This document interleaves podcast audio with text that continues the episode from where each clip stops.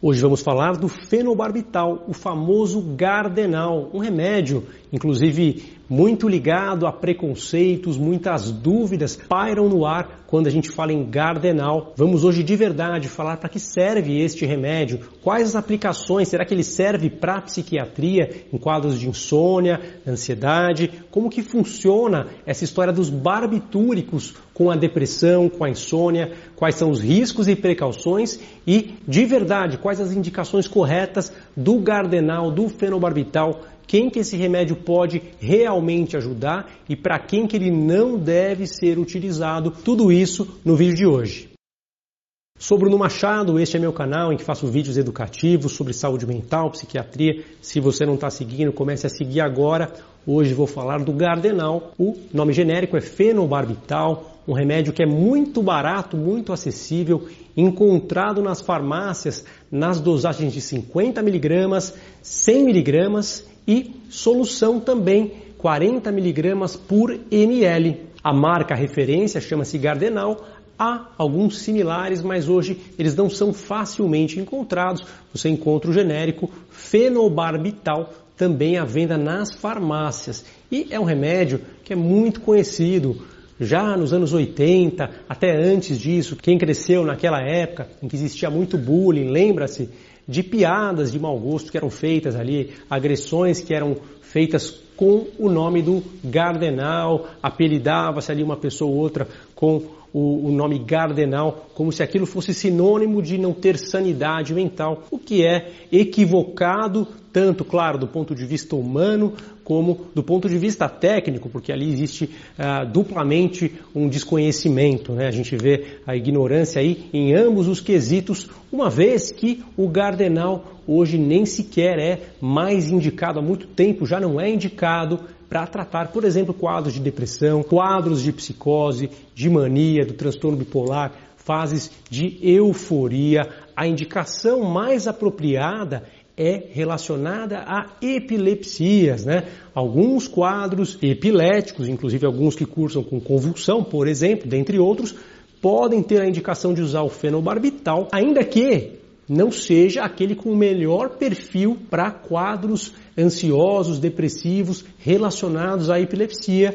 Então, sempre vale a pena a gente avaliar com calma com o neurologista se essa é a melhor opção, uma vez que não só não vai tratar quadros ligados às emoções, também acontece, claro, em pessoas que têm epilepsia, lidam com muita ansiedade, a imprevisibilidade muitas vezes de crises epiléticas, tudo isso traz uma série de questões mentais e esse remédio não só não ajuda, como muitas vezes pode atrapalhar, piorar raciocínio, piorar a cognição e, inclusive, trazer sintomas depressivos, fazer a pessoa ficar triste, desanimada ou então mais comumente até apática, indiferente. Então, um remédio que tem um perfil psicofarmacológico desfavorável, ele não ajuda a melhorar os sintomas mentais. Ele pode ser benéfico para epilepsia, mas há hoje outros remédios para epilepsia que em geral são mais amigáveis em relação aos sintomas psíquicos. E sempre que for possível utilizar um desses remédios, normalmente será melhor a qualidade de vida desses pacientes, claro, há caso em que somente o paciente responde com esse tratamento, então é necessário usar, você não vai interromper jamais um tratamento com gardenal prescrito pelo seu neurologista sem discutir o caso, sem avaliar cuidadosamente é um tratamento muito importante. O Gardenal ele tem uma ação muito robusta no sistema nervoso central, promovendo a entrada de cloreto dentro das células, dentro dos neurônios. E o cloreto tem carga negativa. Isso altera a voltagem dos neurônios e faz com que os pulsos elétricos não consigam correr com tanta facilidade. Ou seja, ele é um depressor da atividade neuronal, ele lentifica a atividade neuronal. E por isso ele trata a epilepsia, mas por outro lado, essa ação generalizada, mudando literalmente a voltagem do neurônio, porque o neurônio possui uma carga elétrica, de fato isso pode prejudicar o raciocínio, pode prejudicar também o lado emocional, pode trazer sintomas depressivos e atrapalhar a qualidade de vida em algumas circunstâncias, claro, há casos em que o remédio é muito benéfico, ajuda a pessoa a não ter crises e pessoas que se adaptam bem ao tratamento. Então não estamos aqui falando de uma ciência exata, estamos trazendo algumas possibilidades que devem ser avaliadas caso a caso. Muito preconceito existe sobre esse tema porque por muito tempo ficou associado a transtorno mental grave, pessoas com quadros psicóticos, com quadros de psicose maníaco-depressiva, antigamente usavam barbitúricos. Era comum o uso de barbitúricos para dormir.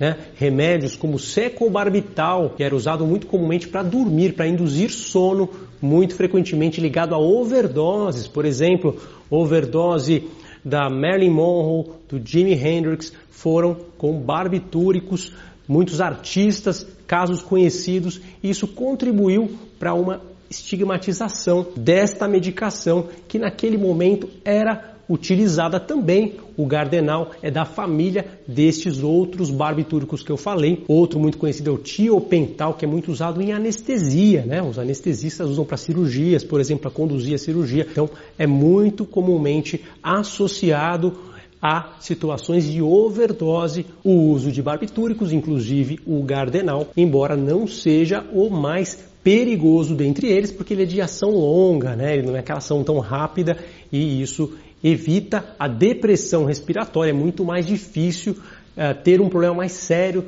nessa linha com o gardenal. Ele é mais seguro do que esses outros que comumente estavam relacionados a overdoses. O cardenal é mais difícil que isso aconteça, embora um remédio que pode causar dependência química, que tem uma retirada muito difícil, desmamar o cardenal é difícil, pode até acontecer convulsões em pessoas que não têm epilepsia quando você faz o desmame do gardenal. Ah, então precisa ser muito cuidadoso no trabalho de desmame de uma medicação como essa para evitar problemas. Antigamente era muito comum o uso de gardenal em crianças, até por crises febris, que não eram crises epiléticas né, lá atrás. A criança tinha uma crise na febre, uma convulsão febril, que não é epilepsia, é um processo ali de maturação do sistema nervoso e era erroneamente diagnosticada e ficava ali usando o remédio por muito e muito, muito tempo, por anos, às vezes a vida inteira, por um equívoco no diagnóstico de uma convulsão febril. Então, muita atenção sempre no diagnóstico das epilepsias. É um diagnóstico bastante difícil e depende muito da anamnese clínica, porque muitas vezes os exames, como o eletroencefalograma, não mostram ali os achados. É necessário ler os sintomas da epilepsia no comportamento, né? Como a crise se manifesta clinicamente como a pessoa atua ali no momento da crise. Então, esse diagnóstico com o neurologista é muito importante.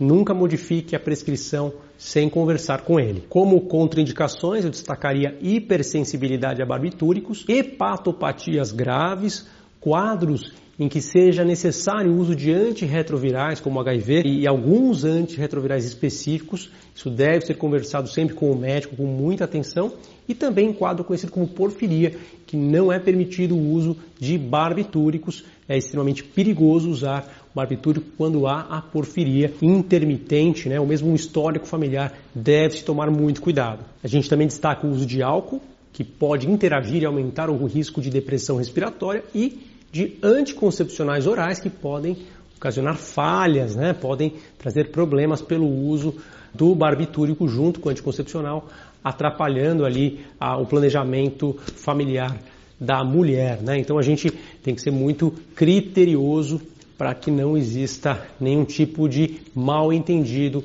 quando é feita uma prescrição como essa. Então, em resumo, um remédio que foi muito utilizado na neurologia, na psiquiatria do passado, para tratamento de insônia, tratamento de quadros de agitação também foi utilizado por conta de sua ação depressora do sistema nervoso central, mas que hoje não se justifica o uso, uma vez que existem opções muito melhores. Esse é um remédio que deve ser reservado para alguns casos da neurologia nos dias de hoje. Vou ficando por aqui. Se você gosta do canal, não deixa de seguir. Também acione o sininho das notificações para que você saiba quando os temas estão chegando. Deixa aqui o seu comentário, é muito importante. Compartilhe, curte para que o canal seja mais divulgado. Vou ficando por aqui. Um abraço. Tchau, tchau.